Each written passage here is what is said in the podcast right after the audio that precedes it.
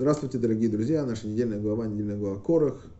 Э, я долго думал, давать урок или не давать, но решил все равно дать урок. Я объясню это в нашей недельной главе. Э, в недельной главе также говорится о бунте, который поднял Корах, но также наша недельная глава, она выпала так, что в этот, э, вчера буквально был Гимул Тамуз, это день Рэбе, день, когда мы не видим Рэбе материальными глазами, особый день. Э, день единства с Рэбе, который в Хабаде, и было очень много разных раввинов, очень серьезных раввинов, от э, людей, говорящих на иврите, на русском, были русскоязычные уроки, были круглосуточные практически, целые сутки были урок один за другим, люди могли слушать, не спать, там у нас это разница во времени, вот, и многие, наверное, слушали эти уроки, наверное, многие для себя чего-то подчеркнули, вот, и прежде чем я расскажу недельную главу, я хотел сказать историю про нашего Рэбе, хотя бы одну, которая была подслушана мной вчера, я тоже слушал, э, был на Фарбренгенах, и вот одна из историй э, была такая, что как-то один из, э, ну, это человек, который рассказывает, он говорит, что он был до этого, учился в литовской шиве, литовского направления, не хабатская шива, вот, далеко не хабатская, и там был очень известный гаон, равин Роши Шива это, и когда годы, когда Рэбе сделал кампейн Тфилин, то есть кампанию Тфилин по одеванию Тфилин нерелигиозным людям, не только нерелигиозным, то есть всем евреям, он не любил говорить хилоним, нерелигиозным. И вот во время этой кампании произошло очень интересное событие – он э, одевали евреи возле стены плача недалеко, и этот Рошишива со своими учениками шел помолиться возле стены плача, и он увидел, как обадники, воодушевленно молодежь одевает филин, выполняя указания Рэба. И он долго смотрел, остановил своих учеников, сказал, давайте, подождите. И он сказал, я видел много праведников, да, которые любят Бога. Но я впервые вижу праведника, который так любит евреев. Да, то есть понятные слова это отношение Рэба к каждому еврею, любовь к каждому еврею. В нашем поколении Хаббат, он именно взял слово «любавич», потому что Хаббат – это любовь. Любовь к каждому еврею, потому что мы знаем, что в каждом еврее есть божественная искра, божественная душа. Как пишется, а почему человек, который не учит хасидут, не учит другие книги глубокие, да, он э, иногда, видя нерелигиозного человека, считается его, не дай бог, своим врагом. То есть, как бы он для него, чем он отличается для него от Гоя, да? То есть, он еврей только потому, что у него пишется, что еврей, или он рожден от матери еврея. На самом деле, этот человек попирает там законы Торы, не соблюдает шаббат, кашрут, все остальное, не любит вообще все, что связано с Богом, может даже хулить Бога. Да, какая, какая связь, почему его должен любить? Человек, который учит хасидут, он знает, что в каждом еврее заложена частичка Бога. Божественная душа, которая, именно которая, из-за которой мы его и любим что он является потенциальным носителем, он носителем этой божественной души, и он является проводником Бога. Мы любим его. Мы любим Бога. Так, тем, что мы любим другого еврея, мы любим самого Всевышнего. Поэтому это очень важно. И э, это одна из э, историй, которую я послушал.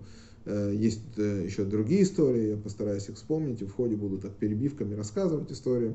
Э, есть много историй, моих историй личных, э, которые как-то можно поговорить на эту тему. Можно сделать отдельный фарбренген, отдельный урок, что такое рэбе. И я постараюсь как бы вдогонку сделать несколько э, историй, которые случились лично со мной, с моим отцом. Эти, это наблюдали в Одессе, это наблюдали все люди, которые там окружают, все наши родственники, знакомые, чудеса, которые были через Игрота Кодыш, через переписку Рэбе который дал благословение моему папе. И это отдельная тема. Если я посмотрю по уроку, у меня останется время, я расскажу. Ну, так как урок перед самым шаббатом, я еще хочу его залить, чтобы люди послушали, я продолжу. Итак, Корах. Корах поднимает бунт. Я не буду возвращаться к тому, кто был Корах, да, и почему он обиделся на Маше, да, он обиделся на Маше, не только на Маше, он хотел власти, хотел, э, у него была большая зависть э, к Маше, и не только к Машкарону. И почему Арон, почему не он. Это был очень богатый человек, вы знаете, как вы знаете, один из богатейших евреев на тот момент, олигарх, как мы говорим. Этот человек был, у него было все, ему не хватало только власти, да, то есть и не только власти, а служения Всевышнему. Он добивался быть коином. Он добивался быть коином, занять место Аарона. Причем, э, на первый взгляд, довольно почетное место. Да, и почему бы каждый, то есть э, добивается быть Аароном, это очень хорошо на первый взгляд. Что такое Аарон? Аарон это свяжущее звено между Всевышним. Но сейчас речь не об этом, потому что мы знаем, что Маше спустил это с горы Сина и сказал, смотрите, Бог избрал Аарона. Бог избрал Аарона. Раз Бог избрал Аарона, да, то есть Аарон должен быть э, первосвященником и того, кого он избирает. Но Короху это не понравилось, и он э, еще там большое влияние оказала его жена, вот, и у него э, загорелась огромнейшая зависть. И эту зависть он, э, э, то, что на иврите называется кина, он выразил тем, что он поднял бунт против самого Маше. И подняв этот бунт, он э, преуспел в этом, он собрал очень много людей. И мы знаем, э, прекрасно мы знаем, Э, как работают политики. И вот Корах это классический образец политика. То есть классический образец политика. Политик что ищет? Он начинает критиковать. Даже то, что хорошо, он начинает критиковать. Он начинает критиковать, и мы знаем, что он начинает говорить, вот Аарон и Маше это кумовство, они своих родственников протягивают, они вообще не спустили то, что говорит Всевышний, и он начал задавать провокационные вопросы, которые действительно не, под, не поддавались логике. Те вещи, которые нелогичны, которые Всевышний сделал. То есть он говорил, дом, который полон еврейских книг, а книги раньше писали на пергаменте, и там есть свиток Торы, нужна ли Мезуза, Маша говорил, нужна, а нужна, да глупо, нелогично, и так далее, там, э, скажем, э, цицит, который все нити синие, нужно голубые, нужно ли плетать голубую нить, Маше говорил, да, он говорит, видишь, нелогично. То есть он вещи, которые не подавались логике, он начал пытаться сказать, что вы знаете, вот как Маше говорит, это нелогично, так и то, что он поставил своих родственников, тоже нелогично. Да, то есть это кумовство. То есть везде пропихивает своих родственников, и это Бог ему не говорил, а он это делает специально, э, пропихивая родственников. Конечно, мы знаем, что очень часто в руководящих э, Э, должностях так пропихивают своих родственников, не просто пропихивают, там э, другие не могут пройти, но это не о Маше. Маше все делал по повелению Всевышнего. Корах споймал, э, споймал такую идею, и на этой идее он сплотил вокруг себя людей. И всех людей он сплотил благодаря тщеславию и благодаря зависти. Да, то есть он говорил, что ты тоже заслужил. Почему ты не на его месте? Да, почему я не на его месте? Да, то есть э, это одна из важных вещей, которые мы говорим, не возжелай то, что есть у другого. Мы знаем, что это одна из десяти заповедей. Как же Корах ее нарушил? Да, и мы знаем, что зависть это плохое, плохое чувство. Если зависть это плохое чувство, да, то есть, знаете, бывает, говорят, я тебе завидую белой завистью. Что такое белая зависть? Да, то есть где она белая, где она черная. Сейчас мы об этом поговорим. Мы знаем, что зависть плохое чувство. Пишется, что если человек хочет, чтобы его э, закончить в этом мире очень быстро, ему нужно начать завидовать, и эта зависть выведет его из этого мира.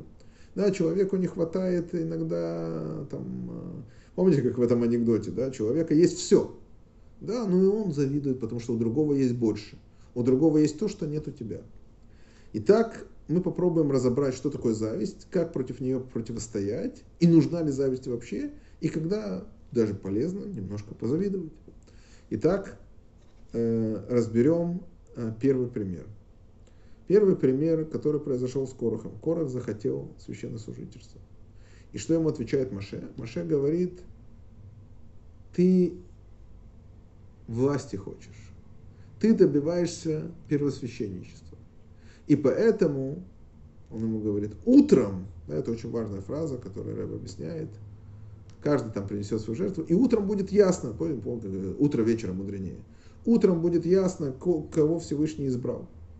То есть почему Маше говорит такую странную фразу утром, и почему ясно, и почему Корах начинает завидовать. Мы помним ту историю, который, когда собирали э, бунт, и э, жена одного из Э, его соратников, которые сделали так, чтобы Корах, так пишется, умная жена строит свой дом, глупая жена рушит свой дом. И вот жена Кораха как бы довела его до такого состояния. Она все время говорила, посмотри, этот Машер Бейну над вами издевается, посмотри, как он, э, когда левитов освещали, всех побрили э, на он говорит, он над нами, вами издевается, сбрил вам бороды, попурил на. Он говорит, ну и Маше побрился. Он говорит, это все он сделал, чтобы вас побрить. Ну, это отдельная вещь. Так вот, был один соратник, которому Жена сказала фразу, она сделала все возможное, чтобы он не пошел, и он не пошел. Кстати, вот, и он не участвовал в бунте, и благодаря этому остался живой. Вот, э, она ему сказала фразу, там, кроме того, что она все сделала правильно, она ему сказала, а тебе какая разница? Говорит, будет Корах или будет Маше? Это будет Корах или это будет Маше, ты все равно не будешь, поэтому какая тебе разница? Какая тебе разница? Она точно говорит, какая тебе разница, кто будет Корах. Он говорит, нет, но мы поклялись, мы решили, что мы будем вместе работать, что мы вместе будем э, сопротивляться, вести свое действие, сопротивление. И э, так и получилось, что в результате э, Корах, э, э, то есть э, в результате, что он не пошел на это действие, он остался живой, это все благодаря, э, именно благодаря его жене, прекрасной жене. Что дальше? Мы говорим о том, что нужна ли зависть или не нужна зависть. Что же зависть э, дает, как зависть выводит. Есть э, удивительная история про одного из рабе. И что же такое зависть? У нас э, приглашается шаббат, я не успеваю сделать урок, поэтому я скажу вкратце основную идею нашей недельной главы, который говорит Рэбе, говорит эту идею, что зависть, она плохое чувство, конечно, плохое чувство. Когда человек действительно завидует, когда человек думает, что он находится не на своем месте, что он стоит гораздо больше, да, и он считает, что другой занял его место, что он видит, что другой, да, достиг, и у него начинается зависть, он считает, что тот недостоин, а я достоин. То есть он говорит, почему не я? Почему не я на его месте? И объясняет Всевышний, на это дает ответ, Рэбе говорит, что каждый находится на том месте, на котором должен находиться. Да? Потому что Всевышний дал каждому, он не сделал двух одинаковых человек. У каждого человека, у него есть свое, каждый человек, он представляет что-то особое. Каждый человек нет двух похожих людей. У каждого разные качества. Всевышний не сделал похожих людей, они все разные. Зависть существует у нас только там, где мы действительно думаем, что мы можем занимать чье-то другое место, то, что ближнего, именно у ближнего. У нас нет зависти к Бараку Обаме, что он президент был, а мы не были президентами. Может, у кого-то есть, конечно. Почему? Потому что я себя не мыслю президентом. То есть, когда я понимаю, что я на это не способен, это не мое, конечно, я не буду, да, конечно, это не я. Да, то есть, как бы, если я понимаю, что я не могу быть премьер-министром, конечно, я не буду, потому как купить меня премьер-министр, да, то есть надо руководить. Или какой там я министр там, образования, если как такового я знаю, что это не мой уровень. Но когда мне кажется, что это мой уровень, я могу на это пойти, у меня начинается, не дай бог, зависть. Да, то есть, и это вещь, которую можно избежать, только если мы верим в то, что Всевышний нам уготовил, то наше предназначение в этом мире. И именно его мы должны делать очень хорошо. Я приводил этот пример, я еще раз его привожу, э, с ракетой, когда ракета летела в космос, да, в Америке запускали ракету, увидели, э, один из профессоров увидел, что там какой-то болтик не закручен. Вот, и он сказал, что это могло повлиять на то, что вся ракета развалилась. Этот болтик закрутили, все. все. И Рэба говорит на этом чудесная вещь. Если не закрутить болтик, вся ракета не полетит. То есть каждый человек, он бывает болтик большом механизме, а бывает профессор. Но профессор не должен закручивать болтики. А тот, кто закручивает болтики, не может быть профессором. Да, потому что это две разные задачи. И та, и та важна. То есть у каждого еврея, который находится в этом мире, есть важная задача. еврей, находящийся в этом мире, эту задачу должен выполнять. Что же касается э, нас, то есть как бы почему, э, то есть Корах, он также образец споров. Почему Корах образец споров? И почему мы идем так сильно против споров, которые Корах сделал?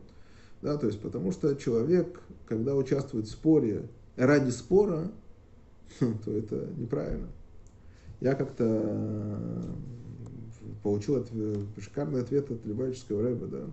Не занимайтесь доказательством своей правоты. За это время вы можете сделать много полезных вещей. Зачем человеку заниматься доказательством своей правоты? Зачем? Для того, чтобы что-то доказать. Кому доказать? Доказать, что ты прав. Человек находится на определенном месте, он должен делать определенную работу. Да? И эта работа должна выполняться лучшим образом. А когда ты обсуждаешь, кто-то сделал другую работу правильно или неправильно, зачем? Куда ты лезешь в споры, которые не относятся к тебе? Теперь э, э, Рэба четко говорит, у тебя, у каждого человека есть поставленная задача в этом мире. Иди выполняй эту задачу а не занимайся спорами непонятными. Зачем тебе доказывать твою правоту? Кому? Себе доказываешь? Ты сам знаешь, что ты прав. доказывать другому, если ты можешь ему что-то объяснить, он может принять, то это заповедь. Но если ты знаешь, что это не повлияет, зачем ты идешь ему спорить? Зачем ты ему доказываешь? Что ты ему пытаешься навязать? С другой стороны, пишется кинат сфарим. Это очень большая вещь. Что такое кинат сфарим? Есть такая очень важная вещь, что можно завидовать мудрецам. Что значит завидовать мудрецам? Что зависть в любой школе, в любом классе, зависть это основная двигатель человека к чему-то хорошему. Человек начинает двигаться, когда у него есть зависть. Когда мы ставим пример, посмотри на Петю, там, дай бог, на Абрашу. Посмотри на Абрашу, посмотри, как Абраша смог. Неужели ты не можешь? Ты же, чем ты хуже Абраша? О, вопрос, когда я думаю, а чем я хуже его, должен способствовать мне к достижению цели. И в этом мы видим, когда мы говорим о настоящей зависти. О какой зависти мы говорили? К примеру, Рахель. Рахель завидовала своей сестре. И что? Она молилась, не дай Бог, чтобы сестра там, умерла или еще что-то. Не дай Бог. Рахель просила Всевышнего, она говорит, я тоже хочу детей. Раз сестра могла получить, неужели я хуже? Она начала искать в себе ущерб. Почему она не находится на таком же уровне, как сестра? То есть она бы не обиделась, если она говорит, наверное, у сестры одна задача, у меня другое.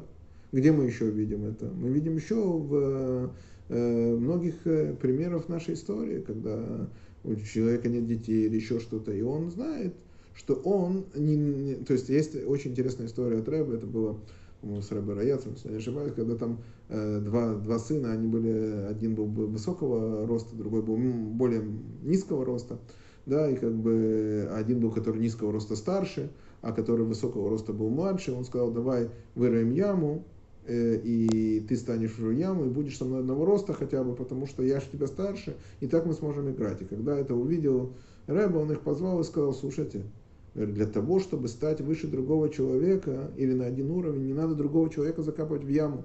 Достаточно поставить камень или стул и стать на стул.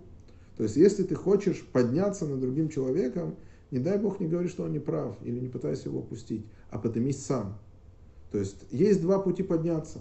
Есть один путь подняться, это не дай Бог опустить другого. И второй путь подняться, это подняться самому. Когда ты видишь другого еврея, который чего-то достиг, даже в бизнесе, даже в, те, в другом деле, ты должен подумать, неужели я не могу? Бывает, что ты не можешь, да, у каждого человека есть свое, бывает это просто стечение обстоятельств. А бывает у тебя, ты не построен так голова, не каждый может быть гением, не у каждого голова работает так. Да, если Всевышний тебе это не дал, ты должен попробовать, почему не дал. Может, я могу тоже? Раз он может, может, я могу тоже. Поэтому такая зависть, это нормальная зависть, зависть, которая ведет тебя к положительному, и не дай Бог не опускает другого еврея. И без этой зависти в наше время мы не можем существовать. Когда придет Машех, пишет, что этой зависти не будет. Будет настоящее стремление. У нас даже этой зависти. Не будет понятия белая зависть. Но в наше время, к сожалению, есть белая зависть. Что такое белая зависть? Белая зависть это когда мы видим, что кто-то чему-то достиг, кто-то что-то сделал, и поэтому тоже сделал. То же самое в нашей недельной главе, в нашем уроке. Да? У каждого еврея есть своя задача. И когда я говорил, я говорю очень вкратце основную идею. Я тоже думал не делать урок, потому что есть много раввинов, которые наверняка сделают это лучше, чем я. И вчера были уроки, и говорили на эту тему. Есть э, раввины, которых я черпаю свои, из их лекций, я это говорю. И, то есть это ничего нового под солнцем нету. Да, и тем не менее, почему нужна лекция моя? Потому что Всевышний меня послал и дал мне какие-то определенные качества. И если я могу сделать лекцию, эта лекция кому-то нравится и нужна, то наверняка для этого я ее должен делать. Наверняка не важно, что есть люди, которые делают это лучше меня. Есть много людей, которые там много лекций. Мой двоюродный брат делает, Фиша Чеченицкий. Посмотрите его лекции, я сейчас тоже поставлю. Посмотрите много, вы можете посмотреть много разных лекций, которые делают многие раввины. Но тем не менее, пишется, когда ты придешь наверх, спрашивают ту Тору, которую ты хидешь. То есть, если я нахожусь в этом месте, если у меня есть сотовый телефон, если я тоже что-то знаю, и если у меня есть возможность что-то выразить, и если я кому-то нравлюсь в моем выражении Э, моих мыслей, то я должен попробовать. Может, один-два человека будут учиться. И именно для этого Всевышний поставил меня в это место. Именно для этого я должен сделать этот урок. Именно для этого кто-то должен подчеркнуть что-то с этого урока. Э, спасибо э, за то, что вы есть, те, кто меня слушает. Мне это очень важно. Потому что действительно в этом я вижу это моя или это не мое. Если это дело, это кому-то нравится, значит у каждого есть свой путь, который должен делать, если кто-то может сделать лекцию. И я выучился этого, если у них хорошо получается, то почему я не могу сделать лекцию? Не потому что это я, не дай бог, лучше их. Нет, почему? Они же могут. Значит, это все вопрос умения и качества. Может, действительно, я не для этого. Но, тем не менее, есть урок, есть сегодняшняя лекция, есть уроки, которые дают другие раввины. И дай Бог, чтобы мы больше слушали лекции, каждый нашел свой ключик к своему сердцу. И хорошей всем субботы, шаббат шалом.